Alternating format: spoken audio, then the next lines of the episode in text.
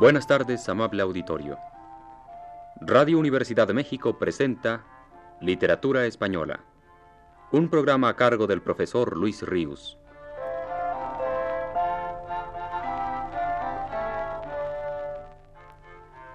El profesor Luis Ríos nos dice en su último texto. El viernes pasado me refería a la obra poética de Fray Luis de León, que es tanto como decir la poesía religiosa más alta, más pura que se haya compuesto nunca en nuestra lengua. Pero debemos deslindar bien dos vocablos antes de seguir para que no haya confusión.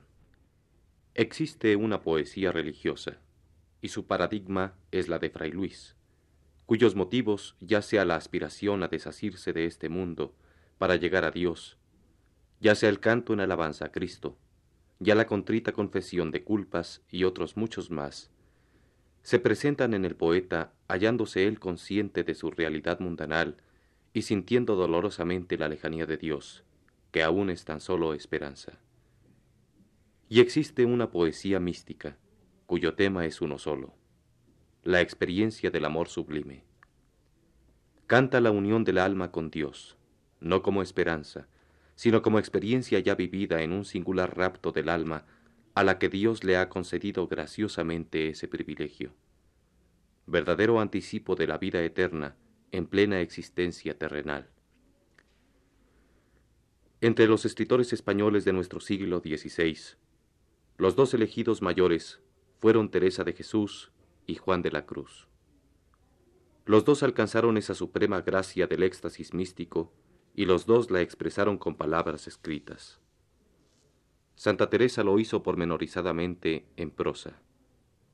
Paso a paso fue describiendo todo ese prodigioso tránsito de deshacimiento interior hasta llegar al goce de alcanzar la presencia real del amado. En su poesía, en cambio, apenas quedó plasmado ese trance. Es sobre todo la suya una poesía religiosa, en la acepción que quedamos conformes en dar a tal palabra hace un momento abrasadora poesía religiosa, desde luego, escrita en tan fuerte tensión del espíritu, tan llena de turbación y de desgarro, que casi podríamos llamar fronteriza, entre religiosa y mística ya. Religiosa por el motivo, porque se canta en ella a una esperanza y no a una experiencia, pero casi mística por el clima de enajenación interior que las palabras, ardientes, arrebatadas, expresan. Poema fronterizo de la santa es este en el que glosa la copla muy divulgada. Vivo sin vivir en mí, y tan alta vida espero, que muero porque no muero.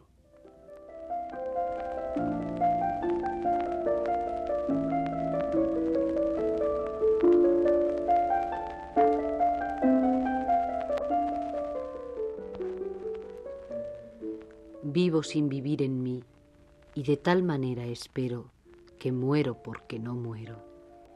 Aquesta divina unión del amor con que yo vivo hace a Dios ser mi cautivo y libre mi corazón, mas causa en mí tal pasión ver a Dios mi prisionero, que muero porque no muero. Ay, qué larga es esta vida, qué duros estos destierros, esta cárcel y estos hierros en que el alma está metida. Solo esperar la salida me causa un dolor tan fiero que muero porque no muero. Ay, qué vida tan amarga no se goza el Señor, y si es dulce el amor no lo es la esperanza larga. Quítame Dios esta carga más pesada que de acero, que muero porque no muero. Solo con la confianza vivo de que he de morir, porque muriendo el vivir me asegura la esperanza, Muerte do el vivir se alcanza, no te tardes, que te espero, que muero porque no muero. Mira que el amor es fuerte, vida no me seas molesta, mira que solo te resta para ganarte, perderte. Venga ya la dulce muerte, venga el morir muy ligero, que muero porque no muero.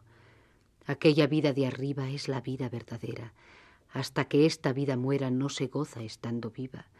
Muerte no seas esquiva, Vivo muriendo primero que muero porque no muero. Vida, ¿qué puedo yo darle a mi Dios que vive en mí si no es perderte a ti para mejor a Él gozarle? Quiero muriendo alcanzarle, pues a él solo es al que quiero, que muero porque no muero. Estando ausente de ti, ¿qué vida puedo tener? Sino muerte padecer la mayor que nunca vi. Lástima tengo de mí por ser mi mal tan entero, que muero porque no muero. El pez que del agua sale aún de alivio no carece, a quien la muerte padece al fin la muerte le vale. ¿Qué muerte habrá que se iguale a mi vivir lastimero, que muero porque no muero? Cuando me empiezo a librar viéndote en el sacramento, me hace más sentimiento el no poderte gozar. Todo es para mí penar por no verte como quiero, que muero porque no muero.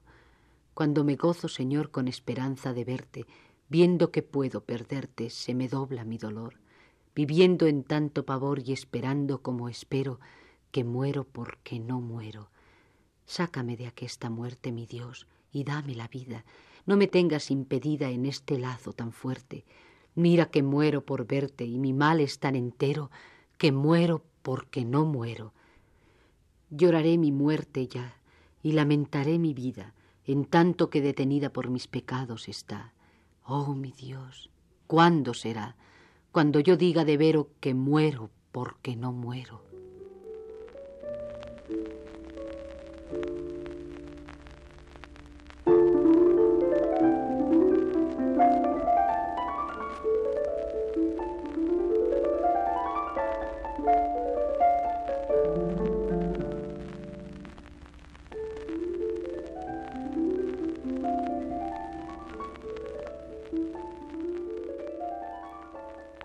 Vida, muerte, dolor, gozo, oponiendo, uniendo en uno solo conceptos contrarios y extremos, es como únicamente Santa Teresa sabe sugerir ese sentimiento que le absorbe la vida y que encierra en sí mismo un radical contraste o paradoja.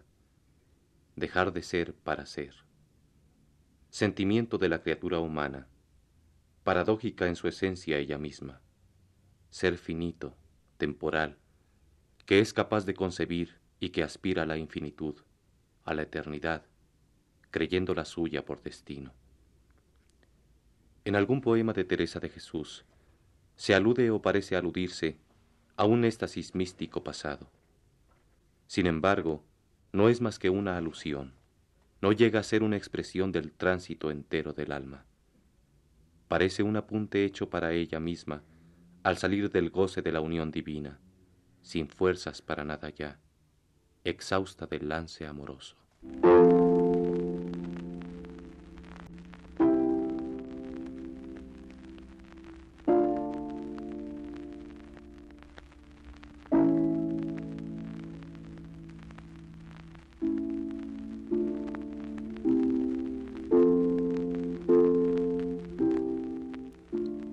Ya toda me entregué y di, y de tal suerte he trocado, que mi amado es para mí, y yo soy para mi amado. Cuando el dulce cazador me tiró y dejó rendida en los brazos del amor, mi alma quedó caída y cobrando nueva vida, de tal manera he trocado, que mi amado es para mí, y yo soy para mi amado. Tiróme con una flecha enarbolada de amor, y mi alma quedó hecha una con su criador. Ya yo no quiero otro amor, pues a mi Dios me he entregado, y mi amado es para mí, y yo soy para mi amado.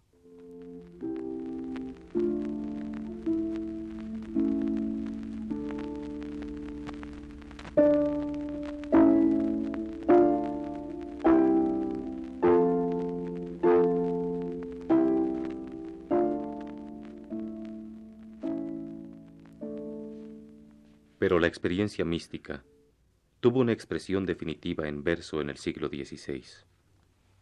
Un hombre que gozó de la gracia más alta a la que en esta vida puede aspirar la fe.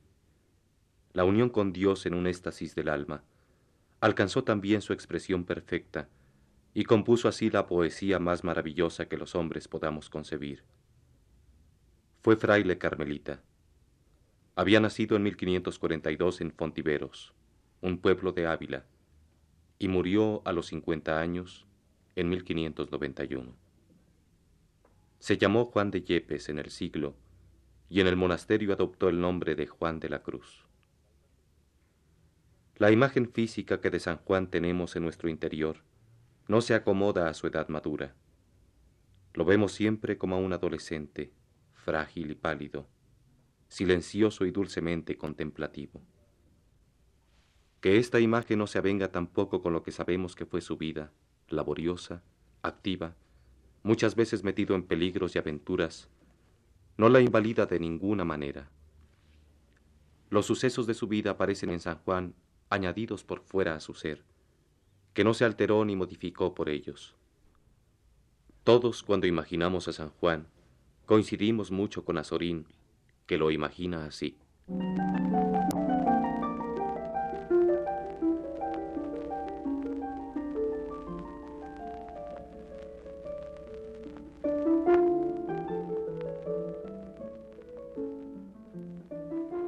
Tres escalones en la vida de un hombre.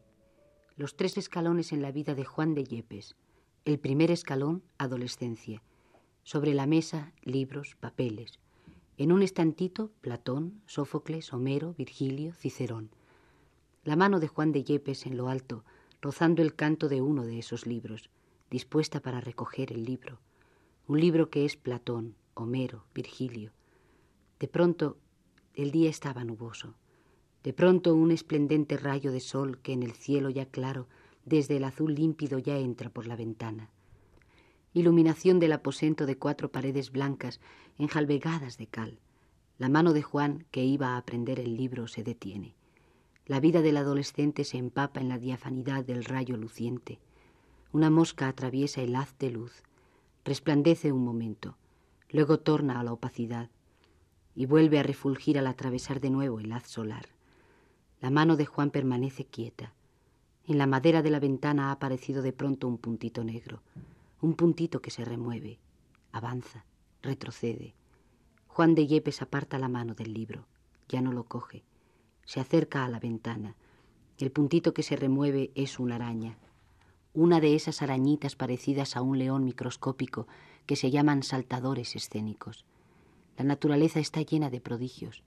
Todo lo sencillo es grandioso la arañita que salta, el rayo de sol fulgente, la mosca que revuela en la estancia y pasa y repasa a través del rayo de sol. ¿Para qué los autores griegos y romanos? La afinación de la sensibilidad la da la ciencia. Con la ciencia, con la observación de la naturaleza, se consigue la finura, la delicadeza, la penetración, la claridad en el juicio, la exactitud que pedimos a los clásicos de Grecia y de Roma que la mano del adolescente deje en sus estantes polvorientos los escritos de Grecia y de Roma, que no se fuerce el cerebro del niño enseñándole esas dos lenguas, la griega, la latina, pasadas, muertas, que no pueden decir nada a nuestra sensibilidad. La mano de Juan de Yepes se ha apartado del estantito de los libros.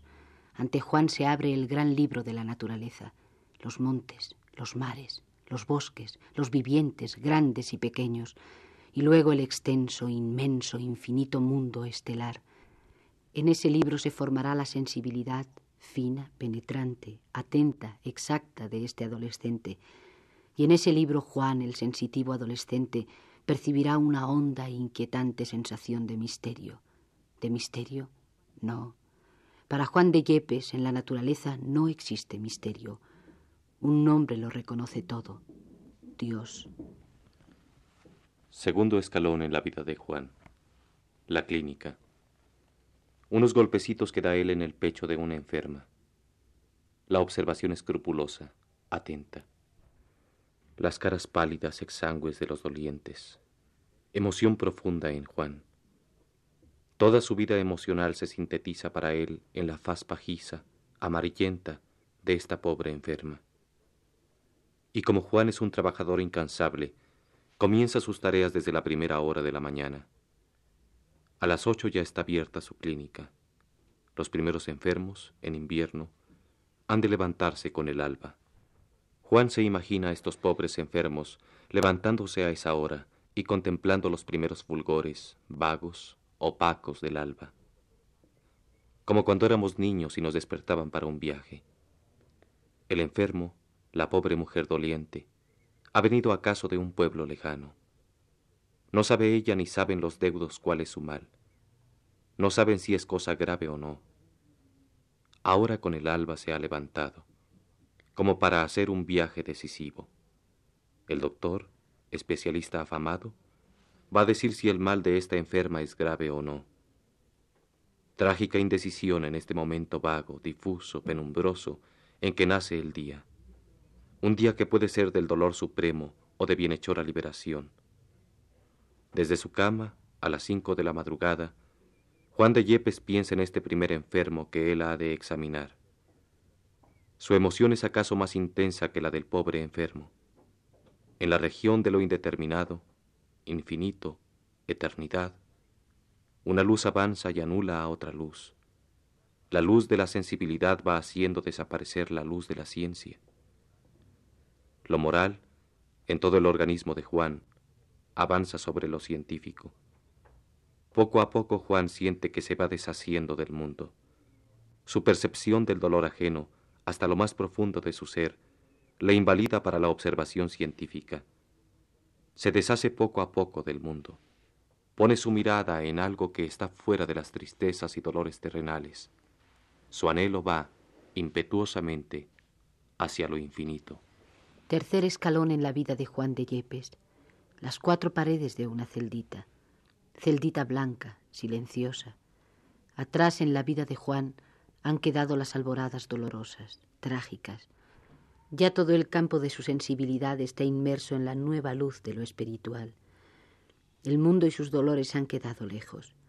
Ahora de cuando en cuando escribe un momento. Llena con su letra fina y nerviosa las cuartillas blancas. Prosa pura, prístina. Otros tres escalones en la prosa de los místicos. Primer escalón. Malón de Maide. Prosa recamada, coloreada. Vocablos y frases del mundo. Joyas, espejos de cristal, pomas de ámbar gris, pañizuelos labrados. Un gran señor que va a confesarse. El paje que pone la almohada de terciopelo para que el señor no se lastime. Segundo escalón. Santa Teresa el mundo desaparece. Los tráfagos del mundo son desdeñados. Desdén por la muchedumbre de figurillas y vidrios que la duquesa de Alba tiene en su salón. Prosa popular, popular en lo que el pueblo tiene de fino y expresivo, directo y espontáneo. Aquel día ni una seroja de leña teníamos para asar una sardina. Tercer escalón. Juan de Yepes, San Juan de la Cruz, sin mundo, sin pueblo, sin expresiones tomadas de la sociedad rica ni vocablos de la masa popular, todo depurado, acendrado, las palabras puras, sin color, sin riqueza, todo como traslúcido, diáfano, agua destilada, el milagro de una prosa de una pristinidad insuperable, de tarde en tarde una conjunción de dos palabras que hacen sobresaltar al lector y que son como una condenación de sensibilidad. Abismal deleite, un abismo de deleite, abismal deleite en la corriente de esta prosa desesperante por lo diáfana y sobria, de escribir sin color, sin forma, sin cadencia, y escribir así una prosa única, maravillosa, lo supremo en toda una profusa y espléndida literatura. Milagro del adolescente que tenía la mano presta para coger el libro, un libro de un clásico griego o latino, y que lo dejó para observar exacto, escrupuloso, la naturaleza.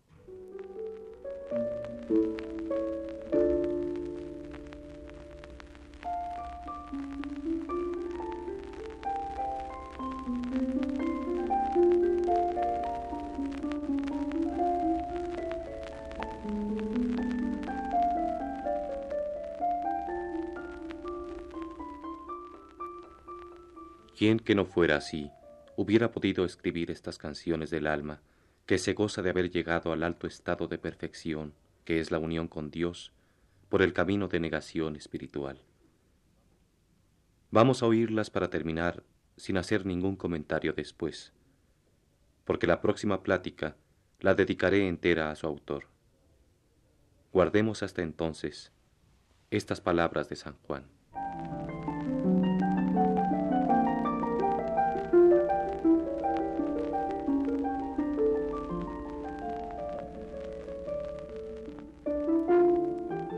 En una noche oscura, con ansias en amores inflamada, oh dichosa aventura, salí sin ser notada estando ya mi casa sosegada.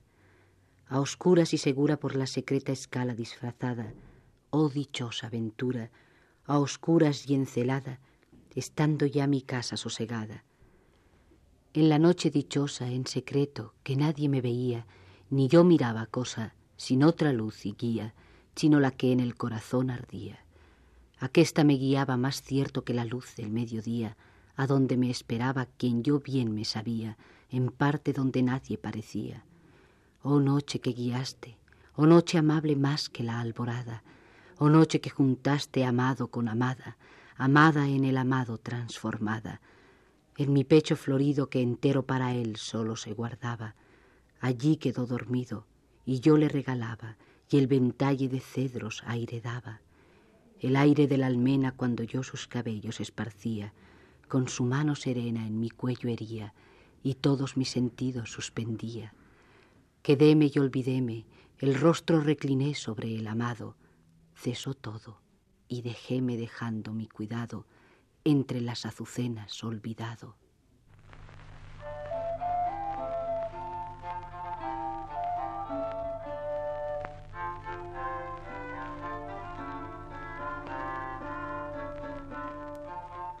Radio Universidad de México presentó Literatura Española, un programa a cargo del profesor Luis Ríos.